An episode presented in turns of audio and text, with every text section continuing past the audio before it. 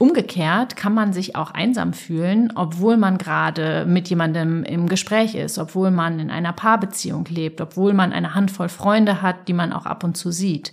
Das heißt, Einsamkeit ist jetzt auch nicht zwangsläufig an soziale Isolation oder Alleine sein gekoppelt. Sich einsam fühlen. Jede zweite Person in Deutschland kennt dieses Gefühl. Auch ich. In den letzten drei Jahren kam immer wieder so ein Gefühl hoch, das ich bis dato einfach nicht richtig einordnen konnte. Jetzt weiß ich es aber. Es ist das Gefühl der Einsamkeit. Und das, obwohl ich Freundschaften habe, Familie habe, sehr viele Menschen treffen darf und auch sehr extrovertiert bin. Aber immer wieder bekomme ich dieses Gefühl, denn Einsamkeit kann erstmal auch jeden Einzelnen treffen. Aber das Gefühl ist völlig normal. Das behauptet mein heutiger Gast. Nur für die, die sich ständig einsam fühlen, dort entsteht ein gravierendes Gesundheitsrisiko, vergleichbar mit dem Rauchen von 15 Zigaretten am Tag. Aber wer sich einsam fühlt, schämt sich oft darüber zu reden. So ging es mir auch ganz am Anfang. Daher habe ich dieses persönliche Herzensthema zur besonderen Jubiläums-Podcast-Folge ausgesucht, damit wir endlich mehr darüber reden und auch ein besseres Gefühl dafür bekommen, wie wir mit Einsamkeit umgehen können. Zu Gast ist heute deswegen Professor Dr. Susanne Bücker. Sie ist Psychologin und Professorin für Entwicklungspsychologie und pädagogische Psychologie an der Universität Witten-Herdecke und damit eine der führenden Forscherinnen zum Thema Einsamkeit. In dieser Folge erfährst du den Unterschied zwischen sich einsam fühlen und alleine sein was das Gefühl Einsamkeit dir eigentlich sagen will, welche gravierende Folgen Einsamkeit haben kann, wie wir mit einsamen Menschen im Bestfall umgehen sollten und was wir selbst machen können, wenn wir uns mal wieder einsam fühlen. Genau darum geht es diesmal und damit willkommen zu meiner neuen Podcast-Folge bei Rebellisch Gesund. Mein Name ist Jonas Höhn und jetzt geht es rein in das Gespräch mit Susanne Bücker. Rebellisch Gesund der Podcast von den Detox Rebels zu deinem gesunden Lifestyle. Liebe Frau Bücker, schön hier bei Ihnen in Witten zu sein. Ich habe es ja schon im Intro so leicht verraten. Wir werden heute über ein Thema sprechen, was für Sie ein, ähm, glaube ich, ein Herzensthema aus Sicht der Forschung ist aber auch ein Thema für mich, ein, ein sehr persönliches Herzensthema, da ich in den letzten Jahren sehr mit diesem Gefühl der Einsamkeit äh, zu kämpfen hatte und auch immer noch wieder mal mit diesem Gefühl in Berührung äh, komme. Deswegen finde ich es jetzt äh, schön, dass wir darüber äh, sprechen können, denn ich bin auch nicht alleine. Die äh, Zahlen äh, sagen es, in Deutschland ist es jeder Zweite und jeder Zehnte fühlt sich in Deutschland sogar chronisch einsam. Kennen Sie auch das Gefühl der Einsamkeit? Ja, natürlich. Ich glaube, ich wäre ein ganz, ganz komischer Mensch, wenn ich dieses Gefühl nicht auch schon mal erlebt hätte. In unseren eigenen Studien geben auch immer weit über 80 Prozent an, dass sie sich irgendwann im Leben schon einmal einsam gefühlt haben. Und ich glaube, wenn diese 20 oder 15 Prozent, die das da nicht angeben, nochmal ganz in sich hineinhören, dann trauen die sich vielleicht auch einfach nur nicht. Denn Einsamkeit ist nach wie vor etwas, was auch gesellschaftlich recht stark stigmatisiert ist. Und Menschen fällt es oft ziemlich schwer zu sagen, ich fühle mich einsam. Aber ja, natürlich. Also Einsamkeit ist etwas, was ich immer mal wieder in unterschiedlichen Lebensphasen auch selber erlebt habe. Wann war das letzte Mal, dass Sie sich einsam gefühlt haben? Als ich meinen letzten Job vor diesem hier gestartet habe, da gab es auf jeden Fall so eine Phase, wo ich mich am Anfang erstmal einfach ein bisschen unwohl gefühlt habe, weil ich nicht genau wusste, was kommt jetzt auf mich zu, was sind so die Erwartungen, die an mich gestellt werden und was sind auch die Normen in dieser neuen Organisation, in der ich dann da tätig bin. Das war bestimmt eine Phase, wo ich auch Einsamkeitsgefühle ab und zu mal selber erlebt habe. Vielleicht aber so die prägnanteste Erfahrung der Einsamkeit hatte ich in einem Auslandsaufenthalt, als ich zwischen meinem Bachelor und meinem Masterstudium mal für einige Monate in Kanada war. Sehr schönes Land. Sehr, sehr schönes Land, ja. Aber ich war eben dort total alleine und hatte auch am Anfang echt Schwierigkeiten, mich dann selbst aufzuraffen, da mal auf andere Menschen zuzugehen und habe mich eben selber auch recht stark zurückgezogen. Und das waren, glaube ich, Phasen, wo ich jetzt aus meinem aktuellen Wissen zur Einsamkeit heraus sagen würde, dass das ganz typische Verhaltensweisen für Menschen sind, die sich einsam fühlen. Aber Ihre Ausführungen zeigen auch und auch äh, ich, wie gesagt, der jetzt durch die Recherche auch gesagt habe, oh, da kann ich überall einen Haken hintermachen, dass es das auch schon des Öfteren auf mich äh, zugetroffen ist, dass ja Einsamkeit wirklich jeden äh, treffen kann. Also egal jetzt vom Charakter her, ob man extrovertiert ist, introvertiert ist, Ruhm, Geld, also davor macht Einsamkeit nicht Halt. Ja, das ist richtig. Es gibt natürlich schon ein paar Faktoren, die einen anfälliger dafür machen, sich einsam zu fühlen. Zum Beispiel sind Menschen mit niedrigerem Einkommen schon eher von Einsamkeit gefährdet oder auch arbeitslose Menschen und auch Menschen, die sich zum Beispiel sehr viele Sorgen machen in ihrem Alltag oder die sehr schüchtern sind. Das wären dann schon auch eher Persönlichkeitseigenschaften, die einen ein Stück weit anfälliger machen. Aber grundsätzlich haben Sie vollkommen recht. Einsamkeit kann erstmal jeden treffen und Einsamkeit ab und zu mal zu erleben ist auch etwas sehr, sehr Normales. Das gehört einfach zu unserem menschlichen Gefühlsrepertoire dazu. Wie würden Sie denn jetzt Einsamkeit überhaupt definieren, erklären, wenn wir jetzt die ganze Zeit schon drüber sprechen? Wir nutzen eine Definition, die sagt, Einsamkeit ist die wahrgenommene Diskrepanz zwischen den Beziehungen, die ich mir wünsche und den Beziehungen, die ich tatsächlich habe.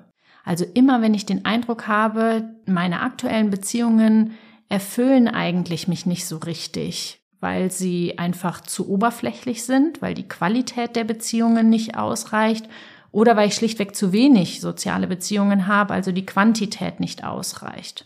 Und ist das auch schon dann der Unterschied zum Alleinsein? Weil das verwechseln ja immer ganz viele, dass Einsamkeit eher aus der Gefühlswelt kommt, also eine subjektive Wahrnehmung ist, die auch vielleicht andere erstmal gar nicht verstehen müssen oder akzeptieren müssen, sondern es ist ja eine subjektive Wahrnehmung, ein Gefühl.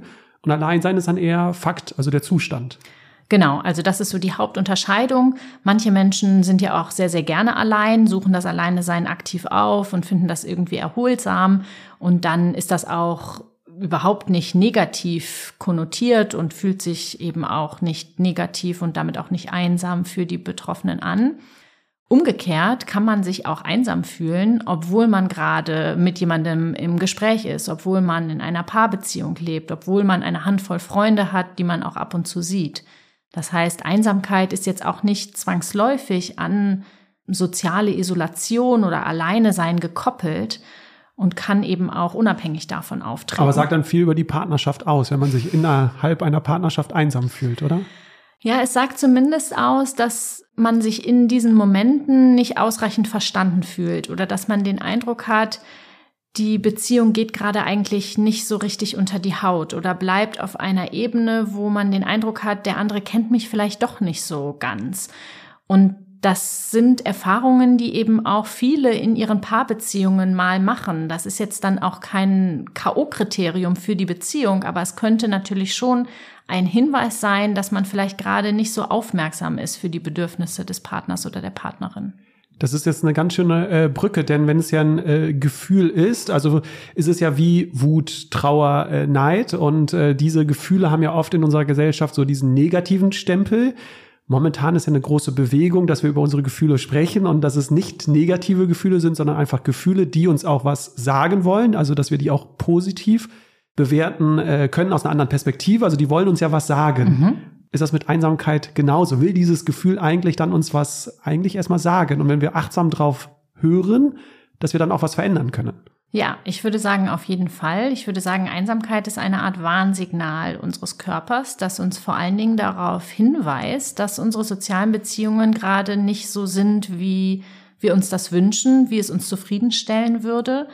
Und das können wir auch vergleichen mit Warnsignalen wie Hunger oder Durst. Also im Grunde genommen weisen uns ja auch diese Gefühle, Hunger oder Durst, darauf hin, dass ein ganz entscheidendes und auch überlebenswichtiges Grundbedürfnis nicht ausreichend befriedigt ist. Und auch das Gefühl nach Zugehörigkeit oder Einbindung ist ein menschliches Grundbedürfnis. Wir sind eben nach wie vor Herdentiere. Und Einsamkeit ist dann ein solches Warnsignal, was andeutet, dass dieses spezifische Grundbedürfnis nicht ausreichend befriedigt ist. Und was uns dann Energie und Motivation gibt. So die Theorie, ja, also wir würden annehmen, dass Einsamkeit einen auch dazu motivieren soll, wieder mehr auf andere Menschen zuzugehen. In der Realität sehen wir häufig einen etwas paradoxen Effekt. Wer sich einsam fühlt, zieht sich häufig initial erstmal zurück und versucht vielleicht auch zunächst einmal für sich zu klären, was wünsche ich mir eigentlich von meinen sozialen Beziehungen und was wären jetzt auch adäquate Strategien, um wieder in Kontakt mit anderen Menschen zu kommen. Und dann erst in einem zweiten Schritt passiert dann vielleicht wieder diese stärkere Annäherung. Man geht dann vielleicht mal sein Kontaktbuch im Handy durch und schaut, mit wem hatte ich denn jetzt länger keinen Kontakt mehr, wo könnte ich vielleicht auch mal wieder Kontakt reaktivieren. Und dieses Gefühl äußert sich ja auch bei jedem anders, oder? Also ich hatte jetzt Reportagen und Interviews gesehen, wo manche sogar über Brustschmerzen irgendwie geklagt haben. Wenn ich jetzt so an meine Gefühle denke, die haben sich jetzt eher mental bei mir mhm. geäußert, also nichts äh, körperlich, aber da gibt's jetzt keine typischen Frühwarnzeichen, Symptome, die man jetzt hier irgendwie ausführen könnte, sondern es ist wirklich bei jedem Menschen anders. Wie Wut ist ja auch, jeder reagiert ja anders, wenn er wütend ist oder wenn sie wütend ist. Ja, also das stimmt. Es sind sehr individuelle Reaktionen, die Menschen dann zeigen. Es gibt so ein paar typische Gedankengänge, die einsame Menschen häufiger berichten. Und es gibt natürlich zum auch zum Beispiel ähm, so Zweifel am eigenen Wert. Also ob man vielleicht einfach nicht so viel wert ist oder ob man nicht gut genug ist, dass andere Menschen jetzt gerne Zeit mit einem verbringen möchten. Das sind so Gedankengänge, die sich häufig bei Menschen zeigen, die chronisch einsam sind aber auch so eine erhöhte Wachsamkeit für soziale Zurückweisung. Also, dass man ausgeprägtere Antennen dafür hat in sozialen Interaktionen, wenn der Interaktionspartner vielleicht den Blickkontakt nicht richtig hält oder sich schnell abwendet, vielleicht auch ein bisschen schroff ist, möglicherweise weil er im Zeitdruck ist, aber ich als gerade eher einsame Person würde dann vielleicht diese Situation eher auf mich beziehen und würde davon ausgehen, dass diese Person jetzt gerade mit mir einfach nicht so viel Zeit verbringen möchte oder mich nicht sympathisch genug findet. Also da gibt es so einen negativ verzerrten Wahrnehmungsfilter, den einsame Menschen häufiger berichten. Ich würde gleich mal auf den Teufelskreislauf herauskommen. Ich wollte nur vorher noch ein, zwei Fragen stellen, denn ähm, Sie haben es ja gerade gesagt, dass es an den Beziehungen liegen könnte, dass die vielleicht zu oberflächlich sind, nicht tiefgründig sind. Also ein Grund, warum dieses Gefühl entsteht. Jetzt haben Sie gerade auch das Selbstwertgefühl äh, geäußert. Sind das so die Hauptfaktoren, Gründe, warum dieses Gefühl entsteht? Oder gibt es noch andere Gründe, warum jetzt bei manchen Menschen, die ja sogar wirklich in Partnerschaften leben, dieses Gefühl hochkommt? Also das sind auf jeden Fall ähm, sehr dominante Gründe. Man kann sich aber auch einsam fühlen, wenn man starke soziale Vergleiche mit anderen anstellt und den Eindruck hat, bei allen anderen läuft es irgendwie sehr viel besser als bei mir. Bei allen anderen sieht das Leben gerade sehr viel bunter aus oder alle anderen um mich herum erreichen gerade bestimmte Ziele in ihrem Leben, die ich nicht erreiche. Also zum Beispiel alle anderen um mich herum bekommen jetzt gerade ihr erstes Kind und ich noch nicht. Und ich habe dann den Eindruck, ich verpasse gerade irgendeine bestimmte Lebensphase oder hängen da irgendwie hinterher. Auch das könnten mögliche Faktoren sein, die dann auf der einen Ebene das Selbstwertgefühl beeinträchtigen, aber auch Einsamkeitsgefühle auslösen könnten. Und da wollte ich jetzt so ein bisschen auf diesen Teufelskreislauf äh, hinaus, weil ich das total spannend finde. Sie haben ja gesagt, grundsätzlich ist das Gefühl der Einsamkeit auch etwas Gutes, also es will uns etwas zeigen und äh, ganz viele Menschen fühlen sich an einem Abend einsam und können am nächsten Tag daraus wieder was schöpfen, Energie und äh, es wird nicht chronisch sozusagen. Mhm. Jetzt gibt es aber auch ganz viele Menschen, die nicht mehr aus diesem Gefühl rauskommen. Also anstatt die Motivation zu nehmen, mhm. haben Sie ja schon gesagt, äh, ziehen sich die Menschen teilweise zurück. Ich kenne das selbst, wenn dieses Gefühl da ist und meine Eltern wollen sich mit mir treffen oder so. Also ich blocke total ab. Obwohl ja mein Gefühl eigentlich sagt, ich will ja soziale Kontakte. Also woran liegt es, dass jetzt die einen Menschen da irgendwie rauskommen und, und Energie schöpfen und andere aber in diesem Zustand bleiben? Ja, das ist die Kernfrage der Einsamkeitsforschung, auf die ich noch keine Antwort habe, aber wir arbeiten daran. Also das ist wirklich einer der Knackpunkte, um dann auch besser zu verstehen, wen müssen wir eigentlich unterstützen, für wen braucht es Einsamkeitsinterventionen, denn es ist sicherlich nicht sinnvoll, alle Menschen, die sich ab und zu mal einsam fühlen, mit der Gießkanne, mit irgendeiner Intervention zu versorgen, wenn die es auch aus eigener Kraft da sehr gut wieder herausschaffen und eigentlich nur in diesem, ich sag mal, normativen Einsamkeitskreislauf sich befinden, wo sie sich ganz natürlich auch wieder herausentwickeln. Und uns fehlt es da noch an den erklärenden Faktoren, die bedingen, dass man dann da so stecken bleibt in diesem negativen Kreislauf. Wir wissen aus der Depressionsforschung schon, dass manche Menschen auch von ihrer Persönlichkeit her stärker dazu tendieren, an negativen Gedanken kleben zu bleiben, die also so eine stärkere Trägheit ihrer negativen Emotionen haben. Dann fühlen sie sich einfach von Tag zu Tag weiterhin einsam und dieses Gefühl bleibt so träge bestehen und haftet irgendwie an. Und anderen Menschen gelingt das deutlich leichter, dann auch den Fokus wieder davon loszulösen und sich auf andere Dinge zu konzentrieren. Wir wissen auch, dass wenn man versucht, ähm, stärker im aktuellen Moment zu sein, dass man sich auf bestimmte Dinge konzentriert, die jetzt gerade um einen herum passieren, dass das auch ablenken kann von diesen stark negativ eingefärbten Gedanken, die immer wieder in so einem Kreislauf der Sorgen vielleicht auch aufkommen und von denen man sich einfach so schlecht distanziert bekommt. Aber so ganz eindeutig und eine kurze, knappe, bündige Antwort kann ich an der Stelle noch nicht darauf geben. Gibt auch keine Erkenntnisse irgendwie aus Japan, weil da gibt's ja dieses äh, Phänomen, äh, ich hoffe, ich spreche es richtig aus, Hikikomori. Also ich habe die Reportage dazu gesehen, das sind ja wirklich Menschen äh, für die Zuhörer und Zuhörerinnen, die schließen sich zu Hause ein, aber nicht nur für einen Tag oder zwei Tage. Also das sind wirklich teilweise Menschen, die über 10, 20 Jahren die Wohnung äh, dort äh, nicht verlassen. Also da gibt's aber auch keine Erkenntnisse, woran das da äh, liegen könnte, weil man mit diesen Menschen mal Untersuchungen gemacht hat. Also ich glaube, das fängt so langsam an. Mm, um die Forschung auf Einsamkeit so ein bisschen besser zu verstehen, muss man wissen, dass das Feld noch ein verhältnismäßig junges ist. Also wir haben jetzt so seit vielleicht zehn Jahren mehr Einsamkeitsforschung. Das ist aber im Bereich der Forschungslandschaft ein extrem junges Gebiet. Also wir sind da immer noch in den Kinderschuhen und auch gerade in Deutschland muss man sagen, haben wir vielleicht eine Handvoll Personen, die intensiv zum Thema Einsamkeit arbeiten. Das sieht in anderen Ländern wie Großbritannien schon ein bisschen besser aus. Und in Japan tatsächlich fängt die Einsamkeitsforschung durchaus auch an, Fahrt aufzunehmen und genau dieses Phänomen eben auch zu untersuchen. Aber die richtig robusten Ergebnisse kann ich da an der Stelle auch noch nicht berichten. Und für alle, die jetzt äh, sagen, ja, ähm, vielleicht haben Sie jemanden im Umfeld, der sich einsam äh, fühlt. Sie haben ja eben diesen verzerrten, um das zu verstehen einfach, um auch diese Menschen zu verstehen. Sie haben ja eben diesen verzerrten negative Selbstwahrnehmung oder äh, diese Wahrnehmungsfilter ja angesprochen. Können Sie das mal kurz erklären? Sie hatten das ja in einem Dokument, in so einer Meta-Analyse ja auch ein bisschen so geschildert und ich konnte mich da ganz gut auch widerspiegeln, weil ich mich da dann auch gesehen habe, dass ich manche Gesichter sozusagen oder manche Personen dann, die wahrscheinlich gar nicht mehr etwas Böses wollen, aber total skeptisch dann irgendwie wahrnehme. Also wie können Sie da ein bisschen mehr noch zu erzählen zu dieser negativen, verzerrten Wahrnehmung? Mhm. Unsere Gedanken sind dann schon irgendwie auch faszinierend, auf was Menschen dann achten in solchen Situationen, in denen sie sich einsam fühlen.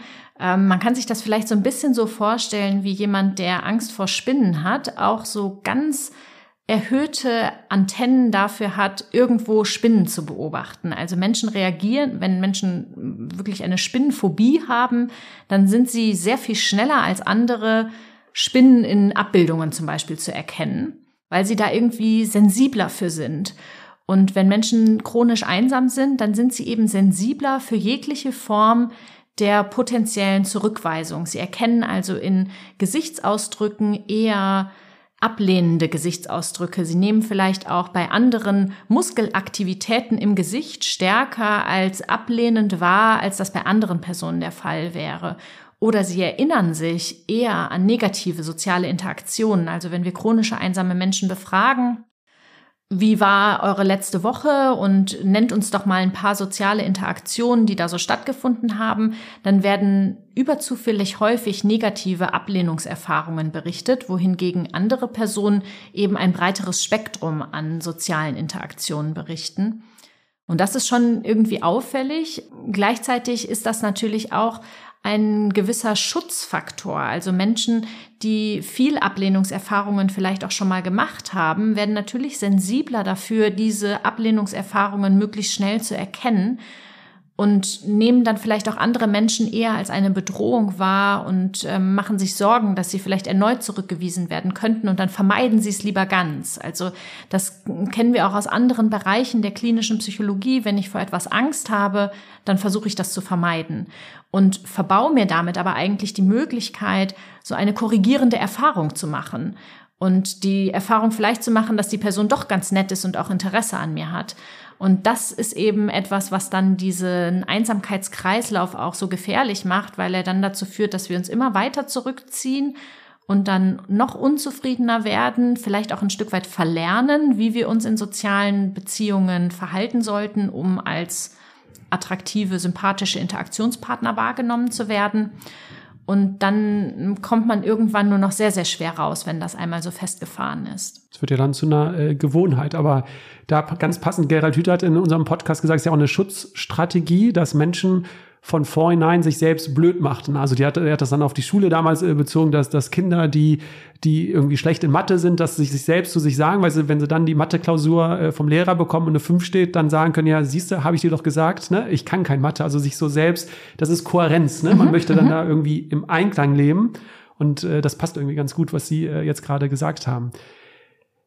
Das werden Sie wahrscheinlich sehr oft gefragt, äh, Technologien. Äh, mhm. Wenn wir jetzt äh, an die äh, Menschen da in Japan denken und äh, wir haben es ja auch in Corona erlebt, Technologien haben tolle positive Seiten, ganz, ganz viele Vorteile. Aber sie sorgen natürlich auch dafür, dass wir wirklich die Wohnung eigentlich nicht mehr verlassen müssen. Also wir können Lebensmittel äh, bestellen, wenn Menschen jetzt auch anfangen zu streamen und äh, wir über Twitch und YouTube quasi Events miterleben können von zu Hause. Also wir müssen ja gar nicht mehr zum Event raus, weil da jetzt irgendwelche Menschen immer äh, streamen. Wir fühlen uns irgendwie verbunden, auch wenn wir es vielleicht nicht sind, aber wir fühlen es vielleicht im ersten Moment. Äh, wir können, müssen nicht mehr ins Kino gehen, wir können streamen, wir können von zu Hause aus arbeiten, wir können zu Hause äh, Sport machen. Wie beurteilen Sie diese ganzen äh, Technologien? Mhm. Fluch oder Segen? Etwas dazwischen und es kommt vor allen Dingen darauf an, wie diese Technologien und Medien genutzt werden. Wir wissen hier aus der Einsamkeitsforschung, dass Menschen, die sich chronisch einsam fühlen, eher dazu tendieren, soziale Medien auf eine Art und Weise zu nutzen, dass sie ihre gesamten Sozialkontakte in diese Online-Welten verlagern und es nicht so gut schaffen, da eine gesunde Balance herzustellen, wohingegen andere Personen soziale Medien auch unterstützend einsetzen, um im Kontakt zu bleiben, um irgendwie entfernte Freunde regelmäßig zu sehen über Videotelefonie oder zum Teil auch, um neue Kontakte zu knüpfen. Also wenn man irgendwo neu in eine Stadt kommt, dann gibt es mittlerweile ja Apps, wo man sich dann irgendwie mit anderen treffen kann oder verabreden kann oder der riesige Markt des Online-Datings, der im Grunde genommen auch eine Möglichkeit bietet, Kontakte zu knüpfen, die dann aber in die reale Welt idealerweise überführt werden. Und das halte ich für sehr, sehr sinnvoll und das kann auch eine Einsamkeitsprävention sein. Aber es kommt eben sehr darauf an, wie diese sozialen Medien eigentlich genutzt werden. Und es macht schon für viele einen Unterschied, ob man sich face-to-face -face trifft und physisch anwesend ist oder ob das Ganze eben durch einen Bildschirm vermittelt wird. Ja, ich glaube, das werden wahrscheinlich auch die Zuhörerinnen und Zuhörer bestätigen können, dass wenn man nach dieser langen Corona-Zeit, wo man viele digitale Treffen hatte, zum ersten Mal dann auch wieder mit Menschen in einem Raum war, da hatte das doch irgendwie einen anderen Vibe und man hat schon auch gemerkt, das gibt vielleicht auf einer emotionalen Ebene noch mal deutlich mehr. Und KI, künstliche Intelligenz, Avatare, Bots, also ich glaube im Ausland äh, haben sich ja schon Menschen äh, verliebt quasi.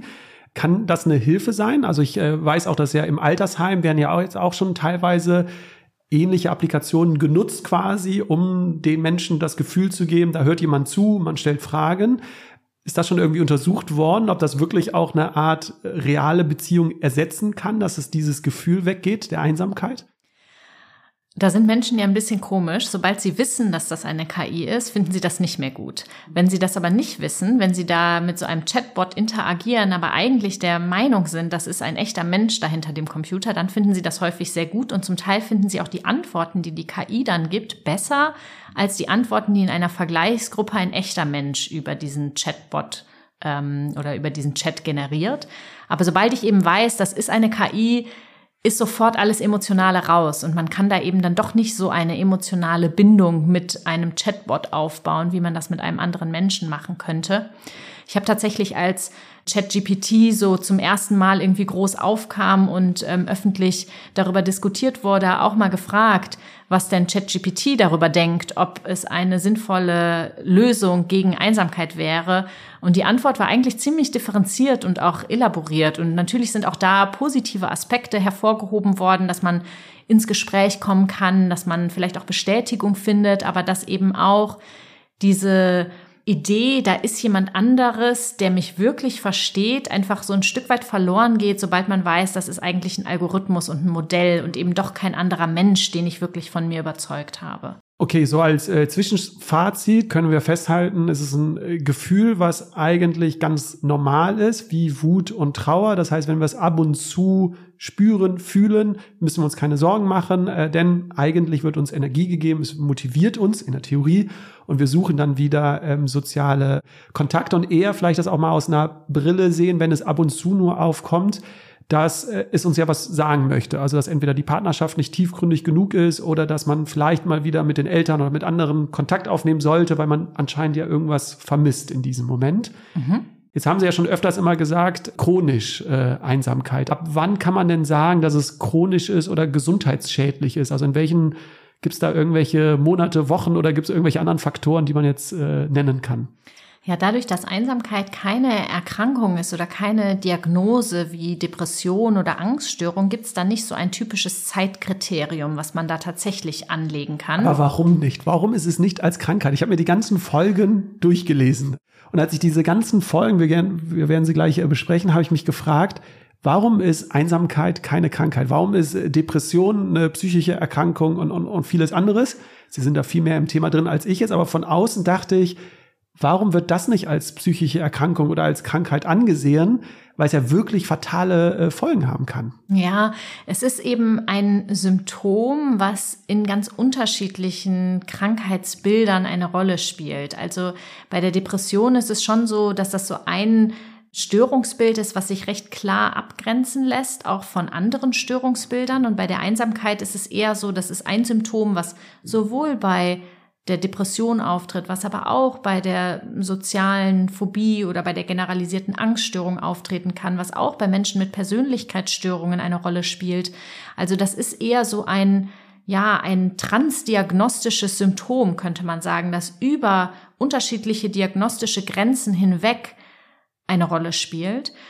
Und es ist eben wie wir eben auch schon gesagt haben, ein Stück weit auch etwas Normales. Also wir können ja jetzt auch nicht sagen, dass irgendwie Wut eine ähm, Störungskategorie nee, aber, ähm, ist. Zu viel Stress landet quasi im Burnout. Also Stress mhm. ist ja auch ein Gefühl oder Wut, ne? wenn ich zu viel Wut und irgendwann endet es vielleicht dann in diesem äh, Burnout das habe ich mir gedacht. Natürlich, dass das reine Gefühl, Einsamkeit jetzt nicht direkt als Krankheit, aber dieses chronische, dachte ich, beim chronischen Stress gibt's ja ein Krankheitsbild. Mhm. Aber okay, ich verstehe die Argumentation, dass wenn Menschen sich chronisch einsam fühlen, meistens eine Begleiterscheinung ist und Sie wahrscheinlich jetzt gerade in der Forschung untersuchen, was korreliert was, also was führt, führt Depression zu Einsamkeit oder führt Einsamkeit zu Depression. Ja, und tatsächlich ist es wechselseitig. Also die bedingen sich so gegenseitig.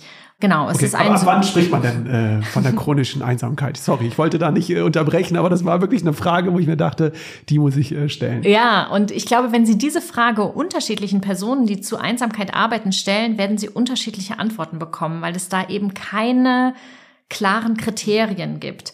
Äh, wir fragen häufig, wenn wir Einsamkeit messen, danach, wie häufig Personen bestimmte Gedanken oder Gefühle haben. Und wenn Sie sagen, dass Sie die sehr oft oder immer haben, dann würden wir sagen, das ist die chronische Einsamkeit.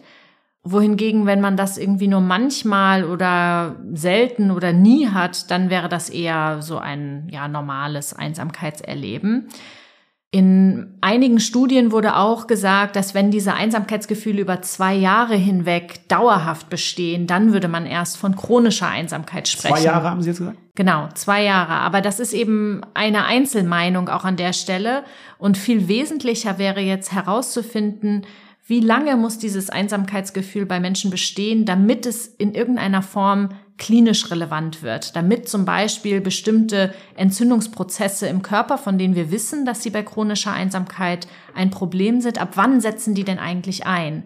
Und das weiß man tatsächlich an der Stelle noch nicht, auch weil das bedeuten würde, dass wir viel stärker auch interdisziplinär zu dem Thema zusammenarbeiten müssen. Das kann dann ich als Entwicklungspsychologin gar nicht alleine machen, sondern ich brauche dann die biologische Psychologie oder die genetische Psychologie oder die Neuropsychologie, die auch an diesen Themen arbeitet. Und da müsste ein deutlich stärkerer interdisziplinärer Austausch bestehen, um diese eigentlich wichtigen Fragen angehen zu können. Und wie gesundheitsschädlich ist es jetzt? Äh, mögen Sie mal den Zuhörern und Zuhörern ein paar Erkenntnisse aus der Forschung mitteilen? Ja, also wahnsinnig gesundheitsschädlich, das muss man schon sagen. Also diese chronische Form der Einsamkeit Eine ganz bekannte Einsamkeitsforscherin aus den USA, Julianne Holt-Lundstadt, vergleicht chronische Einsamkeit immer mit dem Rauchen von 15 Zigaretten am Tag. Und sie sagt eben, dass chronische Einsamkeit genauso gesundheitsschädlich ist wie das Rauchen von 15 Zigaretten am Tag, um diese, diesen Effekt so ein bisschen greifbarer zu machen. Denn die Einsamkeitsforschung zeigt, dass wer sich im jungen Erwachsenenalter oder im mittleren Erwachsenenalter chronisch einsam fühlt, also schon deutlich intensivere Einsamkeitsgefühle erlebt, der hat dann auf der einen Seite ein erhöhtes Risiko, eine Depression oder eine Angststörung oder eine andere psychische Erkrankung zu bekommen. Aber er hat auch ein erhöhtes Risiko für einen Schlaganfall, für koronare Herzerkrankungen, für Diabetes oder sogar für Demenz. Und all diese Dinge führen dann dazu, dass auch die Lebenserwartung von chronisch einsamen Menschen dramatisch reduziert ist. Das heißt, drastisch formuliert könnte man sagen, chronisch einsame Menschen sterben früher. Ja, sogar die Wahrscheinlichkeit, ich habe es äh, bis zu 30 Prozent äh, erhöht, wenn man ja. sich chronisch einsam fühlt. Ist jetzt ja. nicht wenig. Nee, genau. Also das ist etwas, was vielleicht in der Öffentlichkeit noch zu wenig angekommen ist. Wenn man mal überlegt, jetzt bald ähm, kommt irgendwie die Weihnachtszeit, dann kommt Silvester und dann machen manche Menschen so Vorsätze, was sie jetzt im neuen Jahr irgendwie anders machen wollen. Und dann denkt man häufig an irgendwie einen gesünderen Lebensstil und dann versuchen Menschen irgendwie mehr Sport zu machen oder sie reduzieren Alkohol oder Süßigkeiten oder ähm, ja, was auch immer. Aber sie denken eigentlich nie daran, dass auch die Gestaltung ihrer sozialen Beziehungen ganz wesentliches Gesundheitsverhalten wäre. Also man könnte sich genauso gut vornehmen, dass man es regelmäßiger schafft, Kontakt zu Freundinnen und Freunden oder zur Familie zu halten und würde damit für seine soziale Gesundheit was tun, was dann sicherlich ähnlich gute Effekte hätte wie das Reduzieren von Alkohol und Nikotin. Ja, eine Folge noch äh, oder eine, ein Risiko, ähm, weil ich habe es irgendwo in den Studien gelesen, es ist sogar schädlicher als Übergewicht, um mhm. das nochmal vielleicht auch nochmal äh, da äh, zu nennen. Und jetzt haben Sie einen ganz, ganz wichtigen Punkt äh, angesprochen, denn wir haben eine Podcast-Folge zu Freundschaften aufgenommen und äh, im Hintergrund wird gerade ein äh, Buch äh, von mir geschrieben und da geht es auch sehr viel um das Thema Social Health die Studien sind ja da. Ob man jetzt die, die Langzeitstudie von der Harvard äh, nimmt, die ja über 85 Jahre Menschen über drei Generationen ja begleitet haben und wo ja herauskam, dass weder äh, Geld noch äh, Macht noch irgendwelche anderen Faktoren irgendwie Einfluss haben auf, auf Lebenserwartung, auf, auf Gesundheit und auf Zufriedenheit, sondern es am Ende wirklich die Qualität von zwischenmenschlichen Beziehungen war. Also die Studienlage ist ja völlig eindeutig und auch jetzt in meinen Recherchen ich kann es noch nicht so ganz nachvollziehen, warum es in der Gesellschaft noch nicht so diesen, diesen Wert hat. Ne? Also wenn wir nach Großbritannien schauen, dort gibt es jetzt ein Ministerium sogar ja für Einsamkeit. In Japan äh, gibt es auch. Glauben Sie, wir müssen da auch mehr von der Politik her, von der Gesellschaft her, dass wir da irgendwie mehr Aufmerksamkeit auf dieses Thema lenken? Also sowohl Einsamkeit als auch zwischenmenschliche Beziehungen? Ich würde sagen, ja. Ich beobachte schon in den letzten Jahren, dass da einiges kommt. In Nordrhein-Westfalen zum Beispiel gab es vor ähm, jetzt mittlerweile anderthalb Jahren eine für zwei Jahre laufende Enquete-Kommission zum Thema Einsamkeit. Da durfte ich als ähm, wissenschaftliche Sachverständige mitarbeiten. Das ist quasi so eine fraktionsübergreifende Arbeitsgruppe, könnte man sagen wo überlegt wurde, was könnten für politische Maßnahmen in Nordrhein-Westfalen umgesetzt werden, um Einsamkeit zu reduzieren. Da haben wir schon auch herausgearbeitet, dass es eigentlich ein Thema ist, was auch alle möglichen politischen Ressorts betrifft. Also es ist nicht ausschließlich eine Frage des Gesundheitsministeriums, sondern es ist auch eine Frage des Bildungsministeriums oder es betrifft im Grunde genommen auch Stadtplanung und Wohnen und welche auch die Möglichkeiten. Wirtschaft. Haben. Es gibt ganz viele äh, Studien, die zeigen, dass wenn in Unternehmen Menschen angeben, beste Freunde zu haben, mhm. dass äh, das Unfallrisiko äh, minimiert ist. Im Handel kommt es weniger zum, zum Klauen, also der Inventurschwund ist äh, geringer, wenn Freunde miteinander zusammenarbeiten. Ja, also einsame Menschen haben auch viel, viel höhere Krankentage, die fallen häufiger aus, die sind auch nicht so leistungsfähig, also auch aus Arbeitgebersicht sollte das ein entscheidendes Interesse sein, dass die Mitarbeitenden gut miteinander vernetzt sind und vielleicht sogar auch Freundschaften am Arbeitsplatz haben, denn wir verbringen so wahnsinnig viel Zeit auf der Arbeit, dass es schon gut wäre, wenn man sich auch da sozial wohlfühlen würde. Und durch Corona haben wir ja auch gelernt, eigentlich über Einsamkeit zu sprechen. Also ich hatte so das Gefühl, ne, in den Corona-Jahren war es völlig in Ordnung zu sagen, ich fühle mich gerade einsam und alle haben es total verstanden und haben irgendwie sensibel darauf reagiert. Aber ich bekomme natürlich auch in meinem Umfeld so mit, dass natürlich noch der Charme da ist, das auch mal so zu sagen, ich fühle mich einsam, weil ich habe dann so das Gefühl, dass viele Menschen das irgendwie damit verbinden, dass man dann auch versagt hat, weil mhm. an dieser Einsamkeit ist man ja selbst schuld. Also man würde sicher, stimmt ja nicht, aber man bildet sich ja ein, dass man irgendwie nicht kompatibel mit anderen Menschen irgendwie ist. Ne? Also dass man das irgendwie verlernt hat und äh, man nicht freundlich genug ist, dass andere Menschen mit einem Zeit verbringen wollen und und und. Also ist das so ein großer Faktor, dieses, dieses Scham, dass man darüber nicht reden will? Ja, Scham ist auf jeden Fall, spielt eine ganz entscheidende Rolle dabei. Und ich beobachte auch immer wieder ganz ähm, interessante Reaktionen, wenn Menschen sagen, sie fühlen sich einsam. Wenn man das in einer Paarbeziehung oder in einem Freundeskreis äußert, dann empfinden das manche Freundinnen und Freunde oder Partnerinnen und Partner auch als Kritik, weil sie vielleicht nicht genug gemacht haben oder sie waren nicht gut genug Freunde, damit sich der andere nicht einsam fühlt. Dabei ist das möglicherweise gar nicht so gemeint, sondern ist erstmal ja einfach nur ein Ausdruck, eine Selbstoffenbarung vielleicht und möglicherweise auch eine Einladung, auf ein Gespräch über solche Emotionen mal einzusteigen.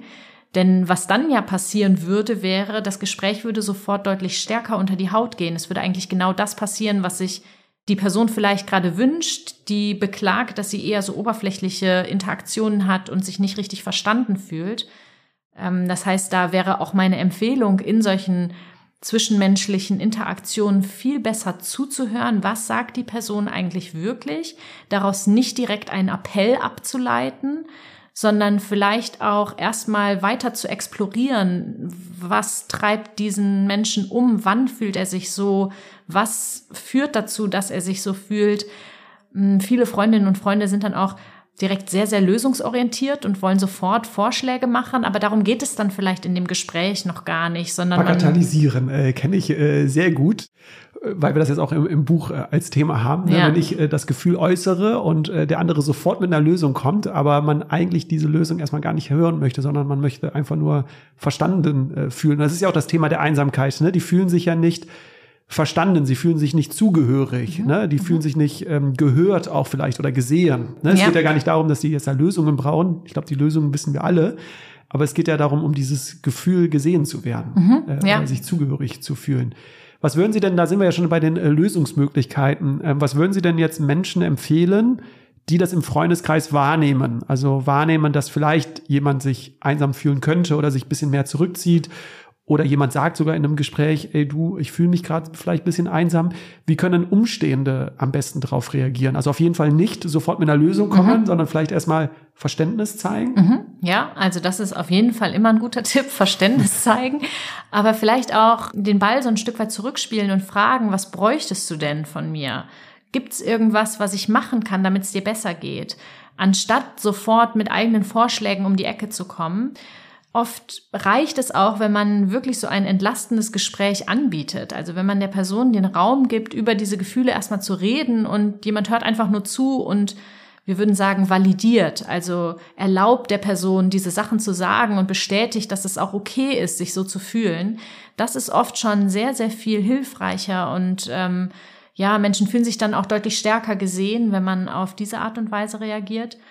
Ähm, gleichzeitig wenn dieses soziale Rückzugsverhalten bei anderen beobachtet wird, wäre schon meine Empfehlung, so eine freundliche Beharrlichkeit zu zeigen. Also der Person schon zu erlauben, sich ein Stück weit zurückzuziehen, natürlich, aber sie nicht fallen zu lassen und dieses Beziehungsangebot aufrecht zu erhalten. Dran zu bleiben, immer genau. mehr oder immer wieder zu fragen, auch wenn sie Nein sagt, immer mal wieder zu fragen, um zu zeigen, so ich bin da und ich lasse jetzt nicht los. Ja, genau. Und das Schlimmste, was man machen kann, ist, wieso fühlst du dich einsam? Du hast doch Freunde, du hast doch Eltern, du hast Familie. Ich glaube, das ist das ja. Schlimmste, oder? Ja, das wäre nicht so gut. was machen wir denn jetzt mit den Menschen, die ab und zu sich einsam fühlen? Gibt es da Tipps, Lösungsvorschläge, wie wir mit diesem Gefühl besser wahrnehmen können? Vielleicht ne, diese andere Brille aufsetzen. Was möchte mir dieses Gefühl sagen? Gibt es noch andere Empfehlungen? Also eigentlich ist das ja ein total spannendes Selbstexperiment, wenn man Lust darauf hat, ne? mal Lust heraus. Auf Einsamkeit. ja, Lust darauf, besser sich selbst besser kennenzulernen, Lust darauf ähm, zu erfahren, in welchen Situationen erlebe ich eigentlich welche Gefühle, wann kann ich das gut aushalten und wann kann ich das nicht so gut aushalten? Was kommen bei mir für Gedanken auf, wenn ich mich so fühle? Ähm, das sind jetzt alles nur Hinweise für Menschen, die eigentlich psychisch gesund und relativ stabil sind. Aber da dann mal so ein Stück weit einzutauchen, sagt einem, glaube ich, auch über sich selbst schon auch Dinge, die man sonst im Alltag vielleicht häufig wegschiebt, weil dafür dann nicht so viel Raum ist. Ein weiterer Tipp, wenn man jetzt irgendwie sagt, man möchte schon eigentlich auch so ein bisschen eine positivere Sicht auch auf soziale Beziehungen wieder einnehmen, wäre, dass man seinen Blick eben auch für diese positiven Interaktionen ein Stück weit schult. So ein ganz alter Klassiker auch der Verhaltenstherapie wäre, dass man sich so ein paar trockene Erbsen in eine Hosentasche packt und immer wenn man etwas Positives erlebt, dann machen das Menschen. Also ich meine, ich höre immer überall diese Übungen und denke mir so, wer macht es denn im Alltag? Ja, also haben Sie es schon mal gemacht? Ich habe es schon mal gemacht, aber nur weil ich das halt auch immer mal wieder empfehle und dann sollte man das schon auch mal für sich selber ausprobiert haben. Und ich hatte schon den Eindruck, es hilft ein bisschen einen an diese Mini-Aufgabe, die man so sich selbst für den Tag vorgenommen hat, zu erinnern.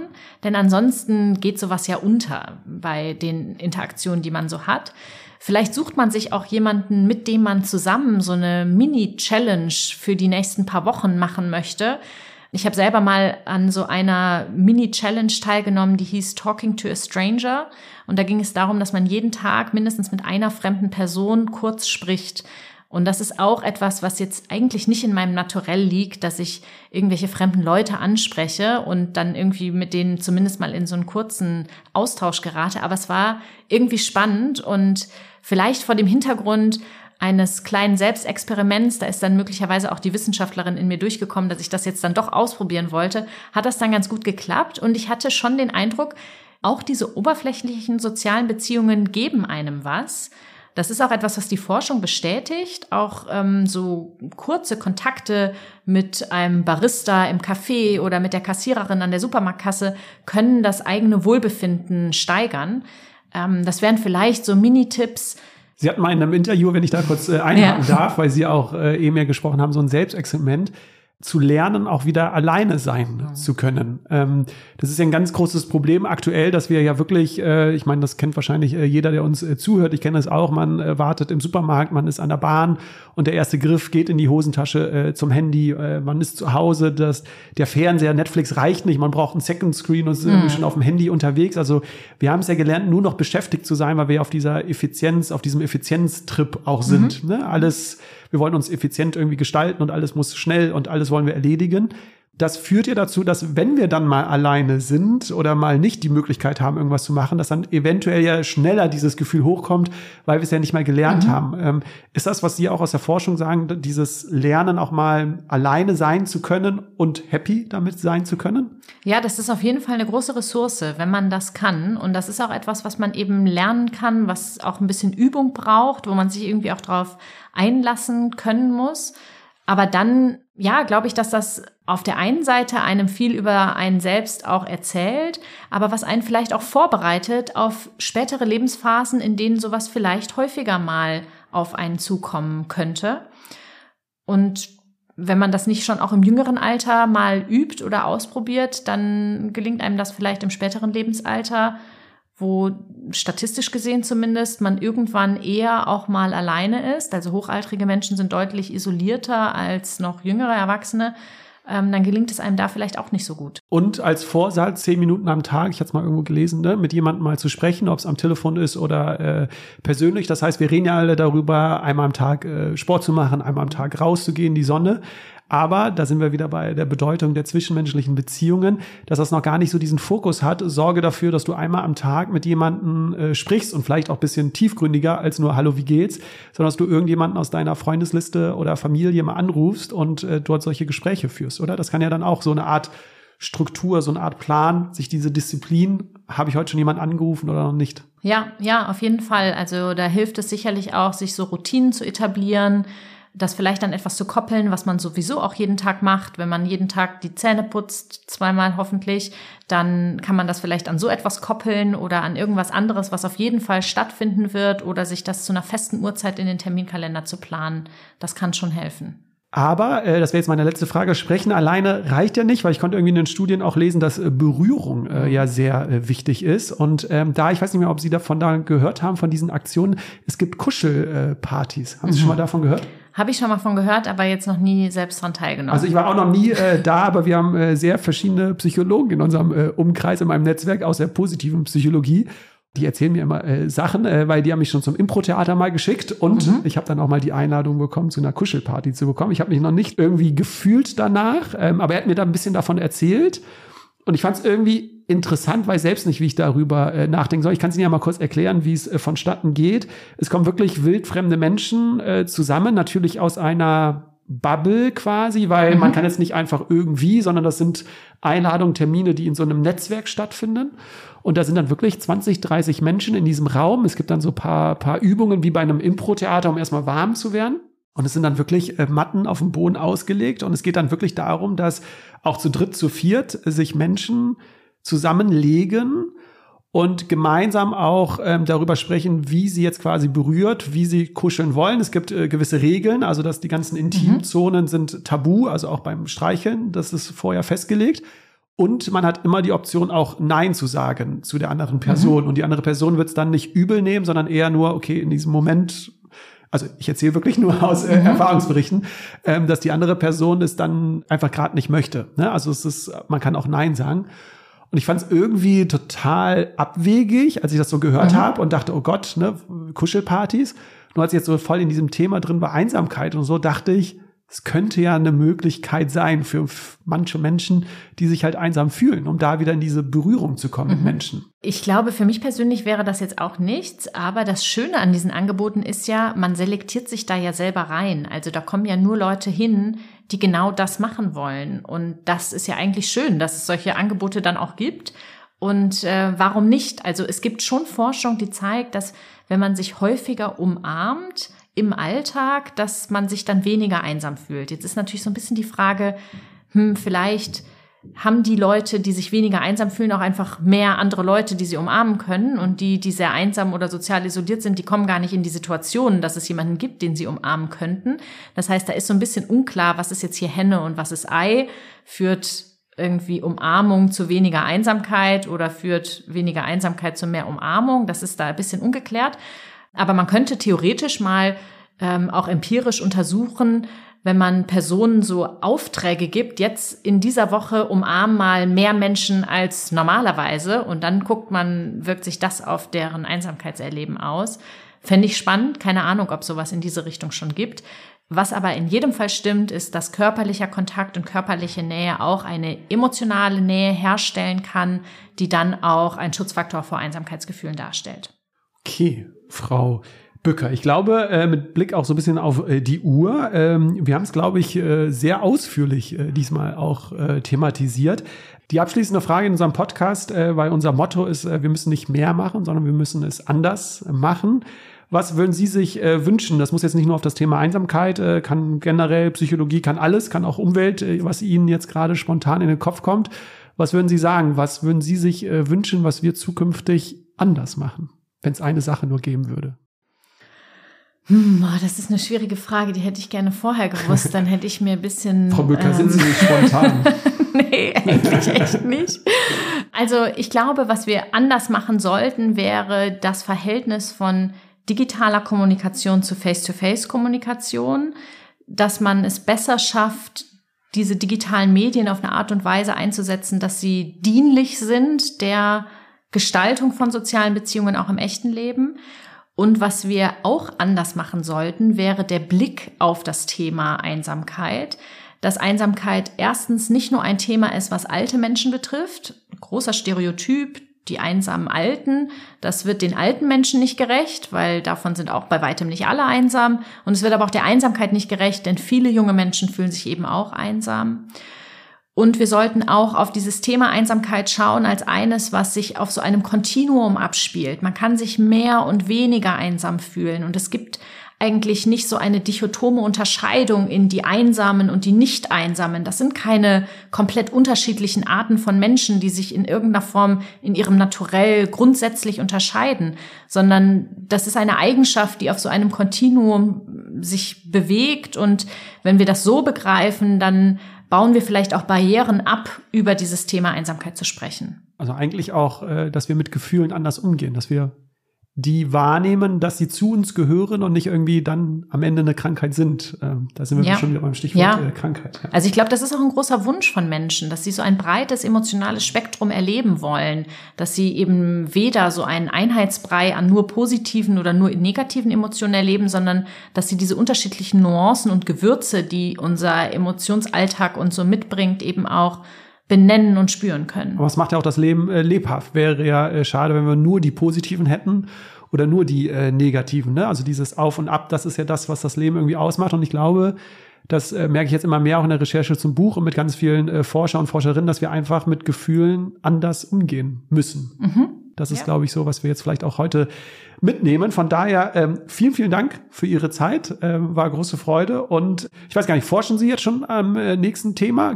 Steht schon irgendwie eine Studie an oder?